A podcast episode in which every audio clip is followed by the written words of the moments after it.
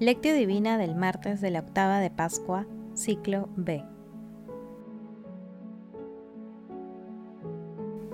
No me retengas, que todavía no he subido al Padre. Anda, ve a mis hermanos y diles, subo al Padre mío y Padre de ustedes, al Dios mío y Dios de ustedes. Juan capítulo 20, versículo 17. Oración inicial. Santo Espíritu de Dios, amor del Padre y del Hijo, ilumínanos con tus dones para que podamos comprender los tesoros de la sabiduría que Jesús nos quiere revelar en este día. Otórganos la gracia para meditar los misterios de la palabra y revélanos sus más íntimos secretos. Madre Santísima, intercede ante la Santísima Trinidad por nuestra petición. Ave María Purísima, sin pecado concebida.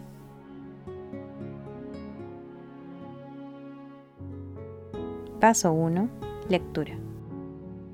Lectura del Santo Evangelio según San Juan, capítulo 20, versículos 11 al 18. En aquel tiempo, fuera, junto al sepulcro, estaba María Magdalena llorando. Mientras lloraba, se asomó al sepulcro y vio dos ángeles vestidos de blanco, sentados uno a la cabecera y otro a los pies, donde había estado el cuerpo de Jesús. Ellos le preguntaron, Mujer, ¿por qué lloras? Ella les contestó, Porque se han llevado a mi Señor y no sé dónde lo han puesto. Dicho esto, dio media vuelta y vio a Jesús, de pie pero no sabía que era Jesús. Jesús le dijo, Mujer, ¿por qué lloras? ¿A quién buscas? Ella pensando que era el jardinero le contesta, Señor, si tú te lo has llevado, dime dónde lo has puesto y yo lo recogeré. Jesús le dice, María. Ella lo reconoce y le dice en hebreo, Raboni, que significa Maestro. Jesús le dijo, No me retengas, que todavía no he subido al Padre. Anda, ve a mis hermanos y diles, Subo al Padre mío y Padre de ustedes, al Dios mío y Dios de ustedes. María Magdalena fue y anunció a los discípulos, He visto al Señor, y ha dicho esto. Palabra del Señor. Gloria a ti, Señor Jesús.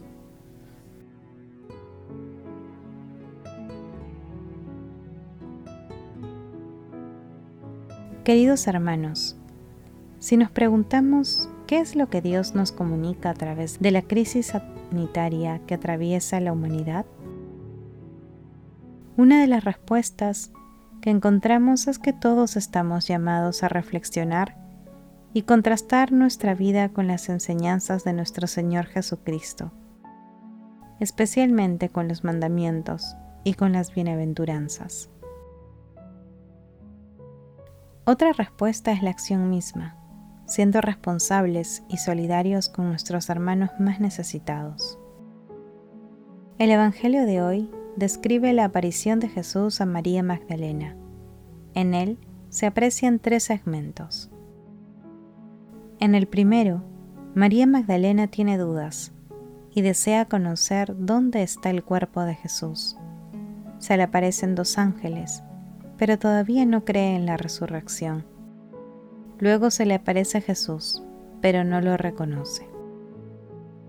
En el segundo segmento, María Magdalena transita desde la duda hacia la fe por medio de Jesús, quien llamándola por su nombre, con una amistad divina, le hace ver que ha resucitado. Sin embargo, Jesús también busca que ella realice el salto cualitativo de la comprensión de su resurrección, superando el apego humano. Por eso le dice, no me retengas, que todavía no he subido al Padre. Y en el tercer segmento, María Magdalena, convencida de la resurrección de nuestro Señor Jesucristo, convierte su tristeza en gozo, su desesperanza en plenitud, y fue a anunciar a los discípulos lo que Jesús le dijo.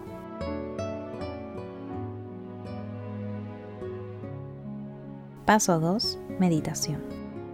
Queridos hermanos, ¿cuál es el mensaje que Jesús nos transmite el día de hoy a través de su palabra? La lectura lleva consigo un mensaje para todos los hombres y mujeres de todos los tiempos. Nuestro Señor Jesucristo está vivo en medio de nosotros y debemos buscarlo por los caminos de la fe, la palabra y la oración. En estos caminos, el mismo Señor Jesús sale a nuestro encuentro, llamándonos por nuestro nombre con una amistad única, y se muestra de múltiples formas para que lo reconozcamos. Por ello, es importante estar atentos a su presencia, especialmente en nuestros hermanos más necesitados, defendiendo la vida y a la familia. Recordemos que en algunas ocasiones hemos vivido la experiencia de perder a un familiar, a amigos y conocidos, y hemos sentido tristeza y dolor. Igualmente, algunas circunstancias de nuestra vida nos han producido también sentimientos similares. Ante estas vivencias, preguntémonos, ¿cuáles fueron los sentimientos que experimentamos? ¿Buscamos a Jesús para recuperar nuestro ánimo y esperanza en una vida mejor? Hermanos, que las respuestas a estas preguntas nos ayuden a reconocer a Jesús resucitado y vivo en nuestros corazones y en medio de nosotros. Jesús nos ama. Paso 3. Oración. Padre Eterno, que nos has salvado por el misterio pascual, continúa favoreciendo con tus dones celestes a tu pueblo, para que alcance la libertad verdadera y pueda gozar de la alegría del cielo que ya ha empezado a gustar en la tierra.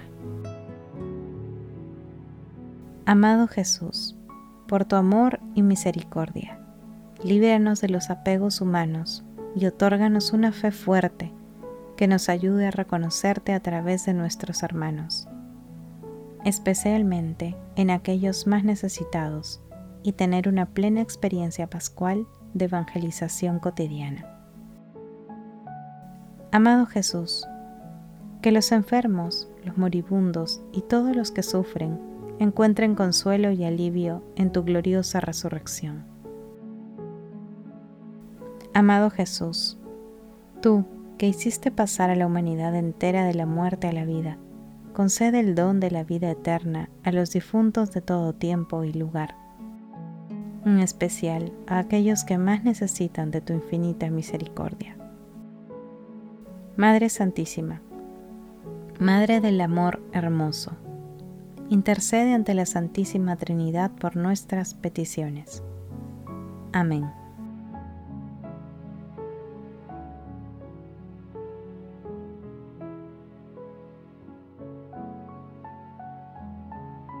Paso 4. Contemplación y acción. Hermanos, contemplemos a nuestro Señor Jesucristo con una humilía de Anastasio de Antioquía. Después que Cristo se había mostrado, a través de sus palabras y sus obras, como Dios verdadero y Señor del universo, decía a sus discípulos, a punto ya de subir a Jerusalén, Mirad, estamos subiendo a Jerusalén y el Hijo del Hombre va a ser entregado a los gentiles y a los sumos sacerdotes y a los escribas, para que lo azoten, se burlen de él y lo crucifiquen. Esto que decía estaba de acuerdo con las predicciones de los profetas, que habían anunciado de antemano el final que debía tener en Jerusalén. Las sagradas escrituras habían profetizado desde el principio la muerte de Cristo y todo lo que sufría, sufriría antes de su muerte, como también lo que había de suceder con su cuerpo después de muerto. Con ello predecían que este Dios, al que tales cosas acontecieron, era impasible e inmortal, y no podríamos tenerlo por Dios si, al contemplar la realidad de su encarnación, no descubriésemos en ella el motivo justo y verdadero para profesar nuestra fe en ambos extremos, a saber, en su pasión y en su impasibilidad, como también el motivo por el cual el Verbo de Dios, por lo demás impasible, quiso sufrir la pasión porque era el único modo como podía ser salvado el hombre. Cosas, todas estas, que solo las conoce Él y aquellos a quienes Él se las revela. Él, en efecto, conoce todo lo que atañe al Padre, de la misma manera que el Espíritu sondea la profundidad de los misterios divinos. El Mesías, pues, tenía que padecer y su pasión era totalmente necesaria, como él mismo lo afirmó cuando calificó de hombres sin inteligencia y cortos de entendimiento a aquellos discípulos que ignoraban que el Mesías tenía que padecer para entrar en su gloria. Porque Él, en verdad, vino para salvar a su pueblo, dejando aquella gloria que tenía junto al Padre antes que el mundo existiese. Y esta salvación es aquella perfección que había de obtener por medio de la pasión y que había de ser atribuida al guía de nuestra salvación como nos enseña la carta a los hebreos, cuando dice que Él es el guía de nuestra salvación perfeccionado y consagrado con sufrimientos. Y vemos, en cierto modo, cómo aquella gloria que poseía como unigénito y a la que por nosotros había renunciado por un breve tiempo, le es restituida a través de la cruz en la misma carne que había asumido. Dice, en efecto, San Juan en su Evangelio, al explicar en qué consiste aquella agua que dijo el Salvador que manaría como un torrente de las entrañas del que crea en él. Decía esto, refiriéndose al Espíritu que habían de recibir los que creyeran en él todavía no había sido dado el Espíritu, porque Jesús no había sido glorificado. Aquí el evangelista identifica la gloria con la muerte en cruz. Por eso el Señor, en la oración que dirige al Padre antes de su pasión, le pide que lo glorifique en aquella gloria que tenía junto a Él, antes de que el mundo existiese. Queridos hermanos, por este gozo incomparable de ser testigos de la resurrección de nuestro Señor Jesucristo, hagamos el propósito de reflexionar diariamente la palabra, la palabra de Dios y pidamos al Espíritu Santo que nos inspire para que la palabra se convierta en escuela de vida para nosotros. Busquemos a Jesús en nuestra vida diaria, a través del hermano, especialmente del más necesitado realizando obras de misericordia. Glorifiquemos a Dios con nuestras vidas.